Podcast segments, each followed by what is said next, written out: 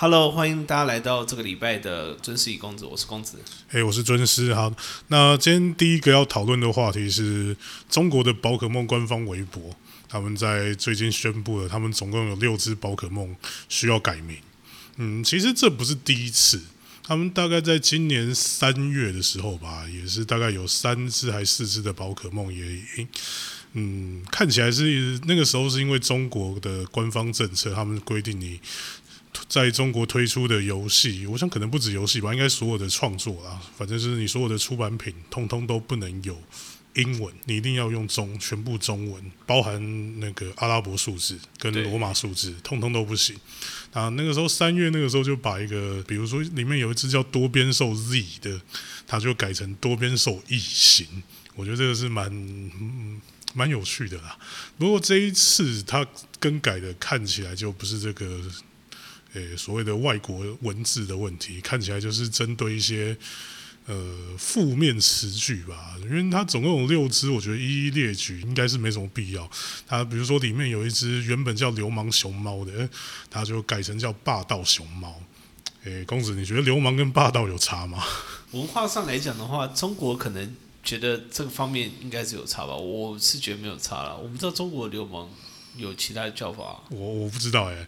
关键是，嗯，这这件事情其实有两个方面可以讨论。第一个是，呃，如果你是宝可梦玩家，而且是玩了很久一段时间的，应该都知道，我们以前不叫这个名字嘛，对吧？叫口袋怪兽。那当初是因为任天堂，应该说是宝可梦公司的，他们不当不是完全不是完全相等。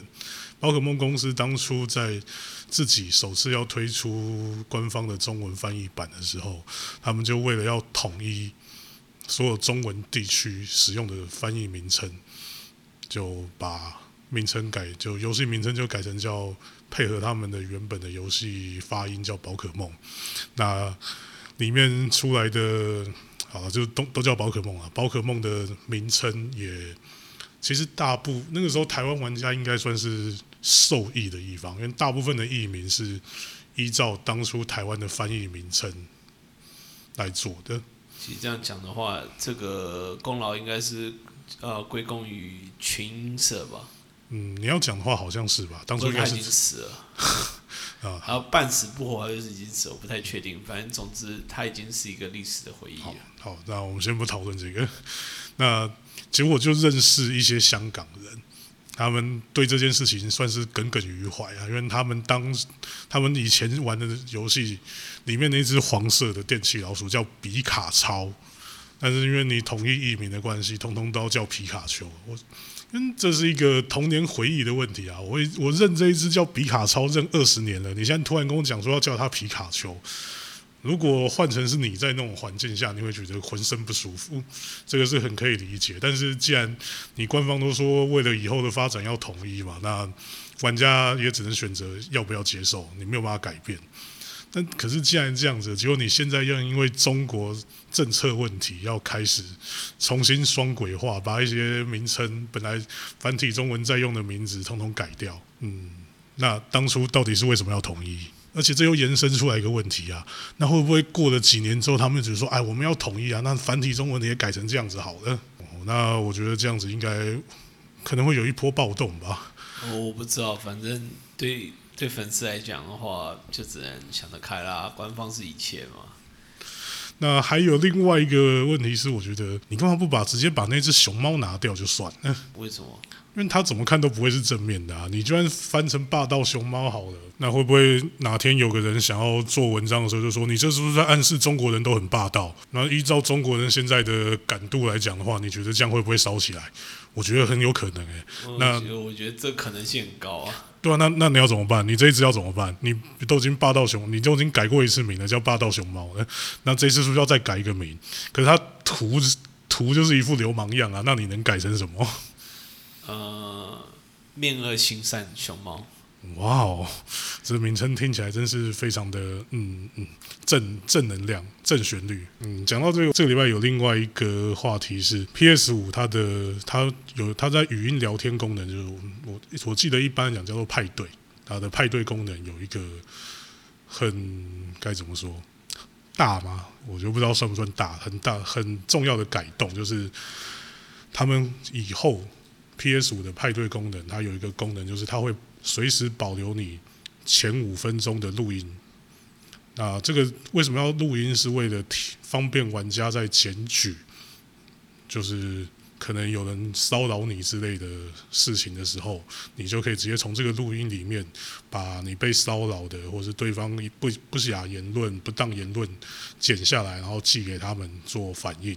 那他们也会去听取这段录音，然后决定要怎么嗯处置。那可是因为嗯，我觉得。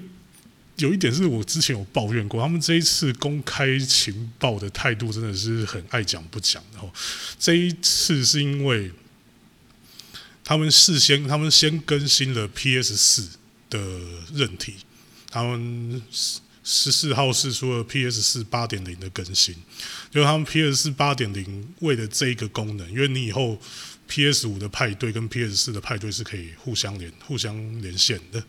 你可以用 PS 五连到 PS 四的玩家跟他聊天，所以他们为了预先准备这个功能，他们就在那个使用者规约上面写了一一条文章，看起来让人觉得好像说，我以后要开始侧录你们的聊天内容，结果就因为这样子的关系，变得在网络上面有很。该怎么讲？因为这听起来就像宣告说我以后要偷听嘛。那玩很多玩家看发现之后就觉得，那这这是不是有这是有什么问题？结果他们后来才主动公开说，这是 PS 五派对的新功能，那并且澄清他们不会主动去侧录玩家的聊天内容。可是我觉得这个很尴尬啊！你那五分钟算不算侧录？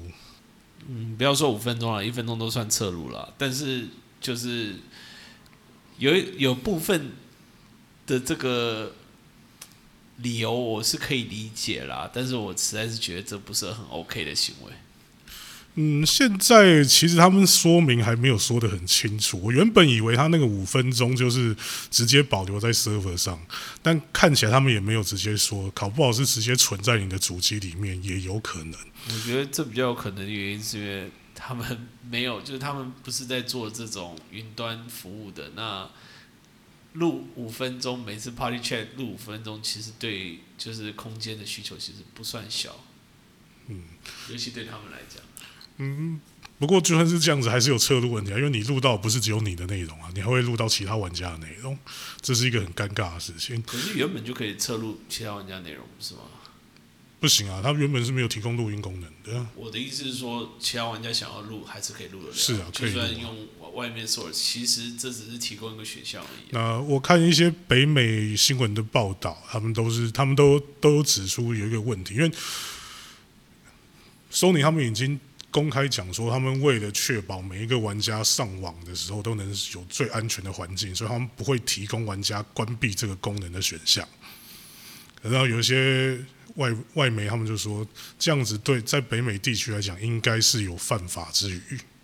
我是觉得要要从两个层面去看，如果 Sony 本身只是录在玩家端这边，然后不会主动的，就是上传去上传，或者说去获得这件事情，而要玩家同意的情况下才能获得。当然，他只会获得一方的同意。但是他等于是有点像是警察得到收证，就是获得呃叫什么被害者的同意而获得证据的话，其实这问题小很多很多。但是就现在来看的话，你不太确定他的做法，但是上传云端的可能性很高，而这就是这个问题的主要的。来源，因为上传到云端等于它的资料所有权不是在玩家手上，而是在 Sony 手上。对啊，那我为了这个新闻，我特地去看了英文馆英文讨论区，我发现英文讨论区的反应很两极化。可能其实这跟最近这几年北美他们的该怎么说民情嘛，也是有关啊。一部分也是因为就是我觉得蛮极端的，因为。你说霸凌行为从存在，它一定存在，那它是不是少数？我不知道，它一定不是多数。但是问题是对碰到的人来讲，它就是很致命的问题，就跟杀人案一样嘛。所以就变成说，有一像是该怎么讲？有一派是坚持说，我们在网络上所有的，因为聊天内容也算也算是一种个资啊。他们觉得我的个资就应该至少你要给我同意的权利，对，至少你要给我同不同意的权利。我你不应该强制我可以被录音。那另外有一派是觉得说，就是应该要强制啊，这样才能够确保他们在就是英文上面说是叫做有毒言论或是有毒行为啊，啊，就是这样才可以确保我们可以避免掉这些有毒的言论跟行为啊，让这些玩家通通没有办法再危害世人。嗯，我觉得这个是蛮，我不知道，因为这个两方面其实都有道理啦。那我自己的话。还有一点是因为我们是台，我们在台湾，我们身处在全世界最敏感、最尴尬的地方之一，所以台湾这边的讨论就多了一个面向，是因为你既然要去审核这些聊天内容，你一定要有人去听嘛。那这个东西绝对不可能是收你自己做啊，因为这太耗费人力了，他一定会外包出去。那既然这样的话，那不一定啊，他有可能自己做了，他有可能成立这种就客服中心啊。你觉得你觉得有可能吗？这这个有可能啊？为什么不可能？那这你你客服中心的薪水多高而已啊？嗯，我觉得这个就好像日本的客服很多都包在冲绳一样啊，你总是有地方可以包。当然，你报中国的话，那就不对啊，那也是外包图，就这样。我刚刚要讲就是啊，那如果你是外包到中国呢？那 Sony 这样做应该 NG 吧？如果你是外包到中国，那我们以后是不是可能不小心连到中国玩家？虽然中国人理论上不应该连得出来了，但是我们大家都知道，他们总是有很多理论外的东西。没有，还有一点其实比较尴尬的是，好了，我们今天就算犯了国安法好了，但实际上中国对我们的 jurisdiction 就是管辖权是没有的。那对，但是你会被黑名单。对啊，对啊。理论上啊，因为他们坚持他们有啊。对啊，对啊，对啊，那那这样怎么办？不过我觉得外包可能性不高了。我我自己觉得，啊因为其实有一点是这个东西太敏感了。如果外包单位出了什么那个闪失的话，他们要负的责任比想象中更大，在风险管控上也是很蛮重要的。不过就算不是外包好了，你比如说像最近我们大家这几年讨论都。知道有一件事情，有一些现象是，像脸书啦、推特啦，他们内部雇员都很多是中国人呐。那如果因为他们要找会中国，就是能听得懂中文的人来做这件事情的话，就算他们不是外包，那他们雇员会不会是中国人？这可能性也很高啊。有可能啊，不过我觉得有一点很重要啦，就是不要用这功能的话，就不会有事了。台湾大部分玩家应该都是用 Discord 吧？没有没有没有，其实你用主机内建。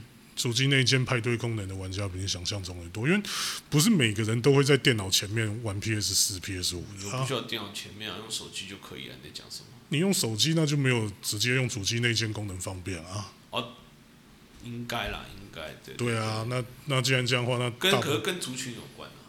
嗯，我觉得，我觉得要看游戏，因为有些游戏你如果是跨平台连线的话，那你用 Discord 会比较方便。因为你可能连到的人，你可能要跟不是 PS 四、PS 五主机的玩家连线。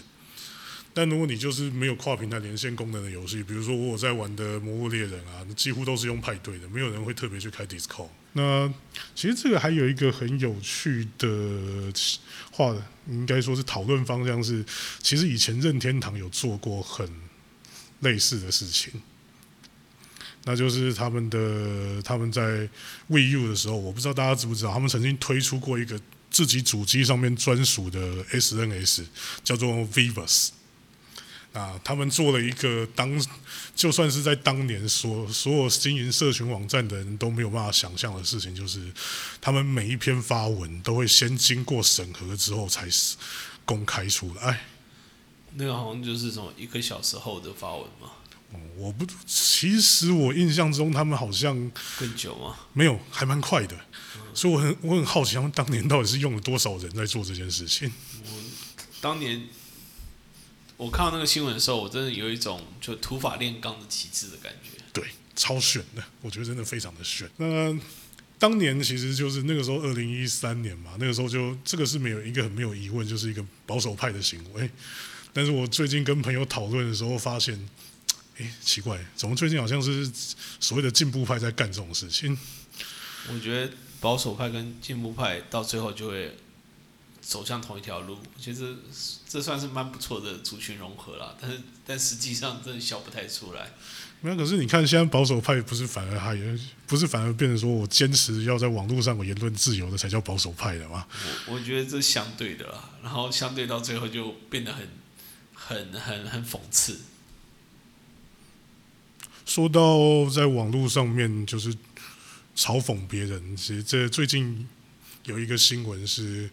呃，Google 串流游戏服务 Stadia 的创意总监，他这个叫怎么念？Alex，他的姓怎么念啊？好难，好难念哦。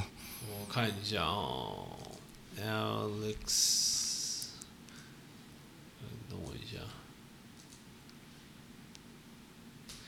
，Alex Hutchinson 吧。他的姓，他的姓真是难，真是少见呢。他是他这个没有啊，这姓这种东西就是蛮自由的嘛，有可能他的语言也不是英文啊，应该说八成不是英文吧？这也是有可能。反正就是他在推特上讲了一篇文，讲发了一篇文章，说他觉得实实况组担心自己的内容会被下架，虽然他们用了没有付费的音乐，但那这样的话，他们不是应该更担心自己实况没有付费的游戏吗？反正意思就是说，他觉得这些实况组应该要付钱给游戏开发者跟发行商，因为他觉得他们你就是用我们的东西在赚钱。那那老实说，我觉得他讲的没有错，对我觉得他讲的没有错。但问题在于，第一个是我觉得欧美的实况组他们的观众的凶暴性蛮高的。我不知道这样讲好不好，但是你都已经讲他胸包高，然后你再讲这种话，那我不知道你想要得到什么结果了。我相信他们不会来听我这个东西。哦，对了，欧美的，对吧？所以那当然就在底下被人烧了一大串啊。嗯，其实该怎么讲这件事情？刚好也是任天堂以前有做过类似的事情，他们以前有推出过一个详细名称是什么我也忘记，反正就是你要加入他们这个服务里面，才能够在 YouTube 跟 Nico Nico 上面实况他们的游戏，然后你的你开收益获得的广告收益会有一部分跟被他们抽走，就是他们跟你对分。也不知道对分啊，我不知道，因为我没有用过，我不知道它实际的分成是多少。就是他们会跟你分一部分的广告费用收入。这件事情当初在在日本，在日本的反应还好，但是在欧美，就是 YouTube 界也是一样被人骂的很惨。那除了 YouTube 本身之外，他们的底下的就是观众拥护者也是把任天堂当做是该怎么？那时候已经。简直像是万恶冤首一样。然后任天堂最后，我记得应该是二零一七八年左右，反正就是两年前左右也放弃这个服务。就是他们现在就是完全开放，你一般个人实一般个人实况的话，就是通通都可以，没有差。那如果你是法人，就是所谓的公司，你用公司名号、用公司身份来进行实况行为的话，有收有开营收、有开盈利，那就要跟他们另外再谈。要怎么去做这个授权的动作？所以你意思说，像我不确定 Peter Pie 有没有有没有那个开公司啊？应该说很高几率有吧。但是如果他没有开公司的话，理论上来讲，他是不用跟任天堂做任何申请。对，呃，当初因为任天堂之前开放了那个所谓的现在很现在日本很红的 VTuber，好像也不能说日本啊，中国跟美国也开始热起来，然后 VTuber 公司的就是授权，所以当初有一波讨论在讨论，其实任天堂的认证好像是看你，因为你开营收的话，你要给 YouTuber 一个那个账户嘛，他好像是看你。开给 YouTuber 的账户是个人户还是法人户的样子？所以 Peter 派的话，他理就算有开公司去做税务处理，他应该也是用个人户，所以他一定是不需要跟任天堂做申请的。那这件事情，我觉得，因为很多讨论都在说，你明明就是实人家实况的游戏是在帮你宣传啊，你干嘛还跟人家要钱？但是我觉得这个东西，你不觉得听起来就很像玩盗版的人说盗版是在帮你宣传啊？你没有盗版，人家也不会买你的游戏啊。哎，我觉得有有部分的程度是这样，但是它比较像是二次创作吧。对啦，就是因为实际上而而且我觉得立场上来讲，就是游戏它利用的，有时候很多人会误会说，哎、它不实况这游戏不会红。可我觉得应该倒过来讲，就是有你你要看那个实况组本身的怎么讲呢魅力。有些实况组是玩什么鬼游戏都会有人看，那有些实况组是一定要玩特定游戏才会有人看的话，其实立场上是不太一样的。那这就是一个双面的问题啊，就是说，到底是你玩这个游戏你才有人看，还是因为这个，因为还是因为这个游戏被你玩这个游戏才受到人家关注？这两个情况都存在，所以你如果要用这个方面去出发的话，其实你很难有一个统一的规定啊。其实这个东西你刚刚说的没错，跟二次创作有一点像，它现在的该怎么说？它就处在一个跟日本同人很像的灰色地带。那它一定是侵权的。你从法律上来讲的话，它绝对是侵权。公司只要想要告你，绝对可以告。那为什么公司不告你？中间就有很多很多的该怎么说因素因为我。觉得就单纯来讲，就是破坏破坏那个游戏玩家或者游戏实况组的感情、民族感情。嗯，该怎么讲？其实是跟其实我们可以引用日本同人界的情况来看啊，我觉得，比如说日本同人厂在卖东西的时候，他们是不是在二次创作上，他们同时就是你卖同人本的限制不会那么多，但如果你是卖周边的话，就有很多的问题存在。因为它是等于是官方的，就是授权范围内的东西，就是类似啊，因为官方有在卖授权嘛。对啊、那我觉得它跟同人可能有一段距离的差别，还有一点很重要是什么？就是同人本身就是，尤其是同人志，就是有要印刷的，就算不不要印刷，我们先不管了，但它成本不低。那就以前的统计来讲，九成以上是亏钱的，只有一成不到左右才是有在赚钱的，所以它本身这个行为就不是一个很好的盈利行为。那就我所知的话，现在虽然说大部分的厂商就是只有针对周边这边做控管，那本本质的话其实是没有什么控管的。但是我觉得迟早会会会会有另外一个局面吧，也说不定。只是说，通常你能卖到赚钱的，通常也就跟呃人气 YouTuber 这些等级差不多。对啊，其实我觉得这个东西，你先把有没有办法赚钱这个部分分开，因为你要讲话很多没什么没什么人看的实况，他们其实也是在赔钱做的、啊，是啊，是啊，是啊。对吧、那我觉得应该说，日本厂商在同人界这边考虑到的问题是，你有没有直接损害到我的权益、我的利益，我可能获得的收益。没，因为你最主要是，这有点像是代理商碰到水货这个问题一样，就是你代理商就不想要，就是你你已经在卖东西，然后你碰到水货的话，那它就是影响到就是牧场本身的第一是就是授权费嘛，然后第二是它的那个货品的那流通的部分。嗯，其实不是单纯就周边来讲，就是重点还是在于厂商认为你有没有损害到他的权益。比如说，我不是几年前，我不知道大家有没有印象，网络上有一个很红的呃哆啦 A 梦最终回，你还记得吗？你说梦结局那个吗？对对对对对，他甚至连拿出来卖都不是哦，他根本没有盈利哦，他就是网络上免费放给人看的，但他最终还是被小学馆警告下架了。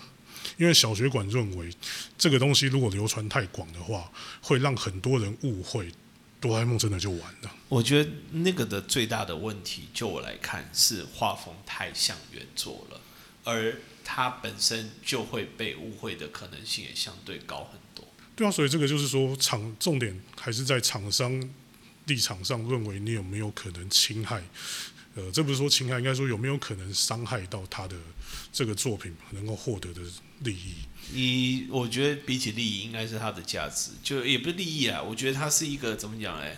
如果我要讲直接一点，它就是 fake news，就是它是一个作品的 fake news。那厂商到最后很难控制很多看过的人，然后跟他们讲说，哎，这不是真的结局这件事情。也就是说，厂商其实在伤害伤害控管这部分。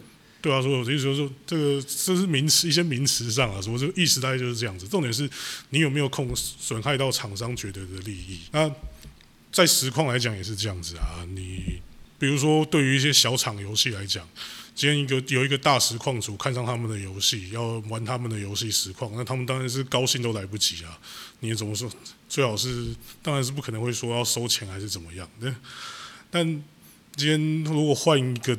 公司如果是比如说刚刚说的任天堂，或者是呃贝塞斯达，又或者是 COD，嗯，他你在这种他们玩这种游戏的情况下，你让你觉得是实况组去蹭游戏，还是游戏去蹭实况组？当然很可能就是反过来，是你实况组在蹭游戏的热度啊。那在这种情况下的时候，厂商会不会觉得你是在损害我们的权益？就是一个有点值得讨论的问题了。当然是就像我前面刚刚讲的，现在欧美的 You YouTube 实况文化非常的兴盛，所以你真的要去管这些的话，你会伤害到该怎么说？会伤害到很多观众，间接来讲就是伤害到你的公司形象。嗯，然后这些观众因为很就是明度比较就是不不能算高。所以你就会被烧，对，然后烧久了就很难，就很难控制，因为那个那个形象会变，会定型在那边。所以大部分公司，我觉得不去动，很有有很大一部分也是因为单不是因为利益问题，而是觉得要当做是付钱维护形象吧，就是也不是说付钱啊，就是当做是支出这个成本啊。诶，讲到就是北美地区对于这种二次创作的态，二次创作的态度啊，最近刚好有一个新闻是，有一个民主党的政治人物，他叫什么名字啊？哦，伊哈，等一下，我实在是不太会念他名字，因为他他是伊朗裔，伊哈奥马尔吧？嗯，反正就是他用了一张图，那张图是。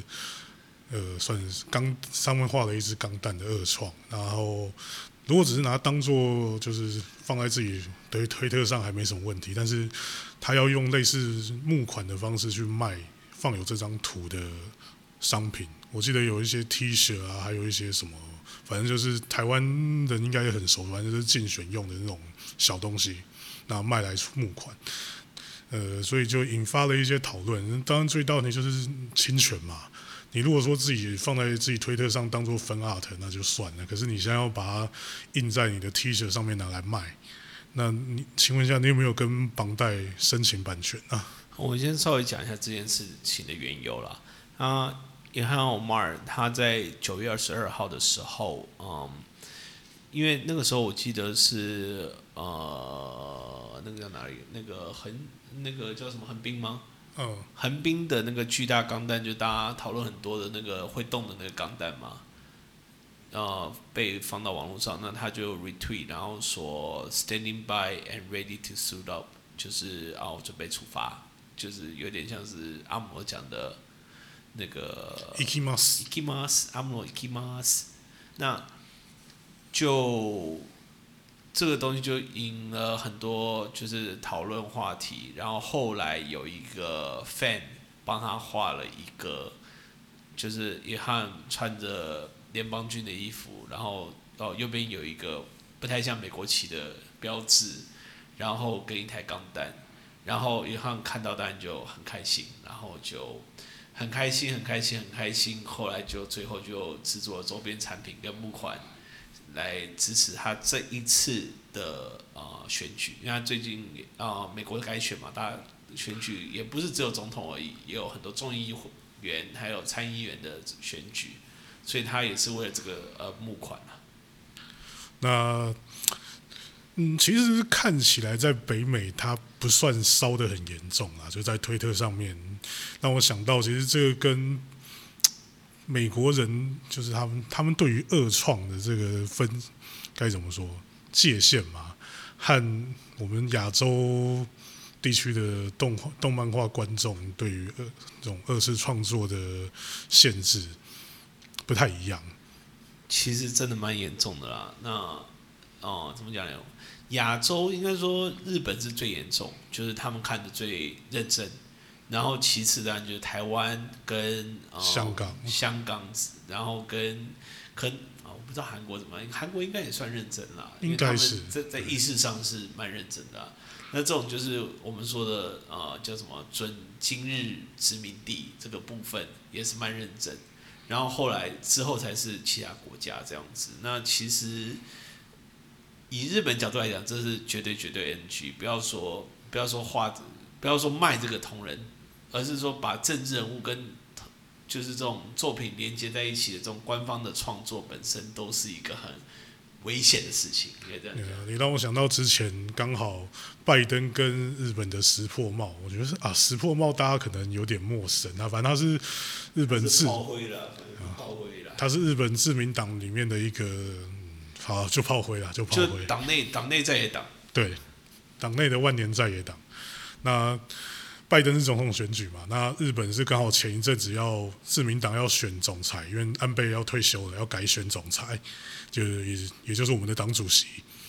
那他们两个都刚好用了最近非常红的《动物之声》，想要做宣传，就任不管是美国任天堂还是日本任天堂，看起来都没有动作，但是拜登就是大家美国的后美国的选举人看起来都非常的欢迎他这个动作，但是石破茂就被人骂到隔天马上就收马上就收摊了。这个除了一点是因为石破茂本身在日本网络上很讨人厌之外，我觉得也是这种就是大家对于游戏、漫画、动画二次利用的态度差别。我记得那时候我用的名词好像是政教分离嘛。对，政教分离。除了这一点之外，其实还有像前一，嗯，那也不是说前一阵子，我我看到时候，大概是二零一五年的时候，呃，其实我也不能说对这个领域很熟，但我不知道大家有没有听过，有对这种所谓的现代艺术这个领域熟不熟？就是它现代艺术里面有一票欧美的画家，他们是习惯性的拿日本的动漫画图片来，而且他们不是柏林哦，他们不是他们不是柏，他们是直接把图片复制下来，然后做加工，就当做自己的画做出来出。其实这个也不是二零一五年才有的事情，应该是已经维持很长一段时间了。但是二零一五年的时候，不知道为什么被日本网络乡民发现这件事情，然后这当时就讨论的非常热烈。我印象最深刻的是有一张把总纲的阿斯兰，就是他那个，我记得那时候有人去找出原图，是在日本动画杂志上面放的一张插画，他就把那张插画直接拿下来，改个角度，然后完补上红色的底色，就拿出来在自己的艺廊里面卖，来取个名字叫做雷多沃里亚，红色战士。哦，对啊，那个蛮有名的那个时候，然后我记得那时候也炒得炒得很大。虽然说我现在记得的人不多了，对啊，但是那个时候，我我想一方面是那个画家的知名度是就还好，所以大家就是小言上，然后我记 Benda 也没有去追杀他，所以我记得好像那个时候就有一些不仅不仅不仅喜欢观火，还喜欢生火的日本乡民，直接就是去电突那个画家，最后他好像有下架吧。好像啊，因为年代久远，我也不是很记得。但这边就可以看得出来，实际上亚洲这边对于所谓的二次创作，他们的要求就是不仅是严格，真你以全世界的比例来看的话，应该有一点到接近集权统治的阶段。因为你看欧美地区，甚至连这种拿出来盈利的事情，其实都没有那么在意。然后讲到这个，我还想到有一有一件事情是前两年那个，因为任天堂出的那个，诶、呃，诶、好像没有到前两年，去年吧，新超级马里奥 U DX 就是原本出在 Wii U 上面，然后转移植到 Switch 上面，然后加了一一个新要素，叫做变身皇冠。中文不太确定啊，先他反正他就是戴上去之后，他会让那个 Kinopio 变成公主，那结果这个东西一出来之后，就有一个画家，他画了一张图是库巴戴上这个王冠啊，就变成公主版的库巴，叫库巴公主。嗯，这张图不知道为什么一画出来之后，突然在网络上非常的流行，特别是在欧美地区，嗯、应该说北美啦，啊，不知道为什么好像这个很对北美人的胃口。那流行就算了，但是北美人他们有人发起了一个联署，就是说他们要维护库巴公主存在的权利，所以要求任天堂要把库巴公主加到游戏里面。嗯，我觉得这个在亚洲玩家的角度来看是一件很无法理解的事情。嗯，对啊，因为北美的 fan 会很容易影响原作，但是亚洲的亚洲是不可能了。亚洲就是原作是一个很神圣不可侵犯。对对对很高地位的，所以我可以理解，但是但是我觉得文化上的差距很大，而且北美的漫画其实也常常被这样影响啊，但是亚洲的比较不会。其实有一点差别，就是亚洲的创作其实不会，不是说没有不会受到就是观众族群的影响，但是它通常是一种单方面的，就是创作者看到哦这个反应好像不错，那他可能他从网络上面交流看到有一些东西，有一些人做的二创不错，那他从这边汲取收回原作，这种是有的。那这种通常这种事情发生的时候，去做二创的人也是非常高兴。但是你很少会有那种画了一张恶创之后，觉得哇，我这张恶创画的真是太好了，所以直接给跟原作讲说，你应该要采用我这个恶创。亚洲的在亚洲的民族性上讲，真的不太可能想象有发生这种事情。那我觉得这个是一个很有趣的点啊。那但是另一方面来讲，也是你像这种日本的 i 就是该怎么说内容产品要跨国的时候，其实是一个很难兼顾到的一个点，因为你的营业的该怎么说，你营业的角度其实跟在北美跟在亚洲会有很大的差距。这也是彼此的文化的落差了啊。不过这样子，我会想到北美那边的 fan sub 就是文就是字幕党字幕组啊，他们会不会有类似的情况？因为我不是很我不是很了解北美那边字幕组是怎么运作的。北美字幕组吗？有有有，北美有字幕组。我我我我知道他们有啊，我知道我知道我知道，我我以前有在看啊，那对啊，后来 streaming 开始以后，他们一个一个都解散了。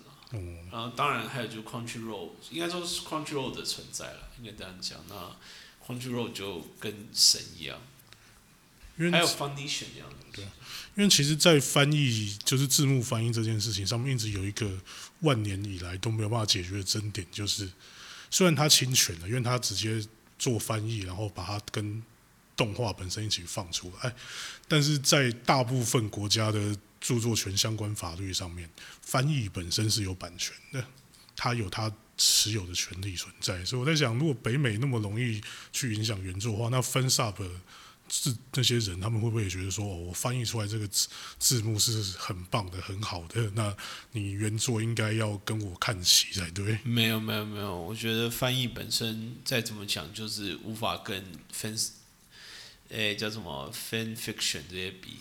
对，对，因为毕竟不是创作了。它是一个怎么讲？你你要讲直接一点的话，第一个是它不会只创作字幕嘛，它一定会用到原本的影片嘛，然后这样就 GG 了。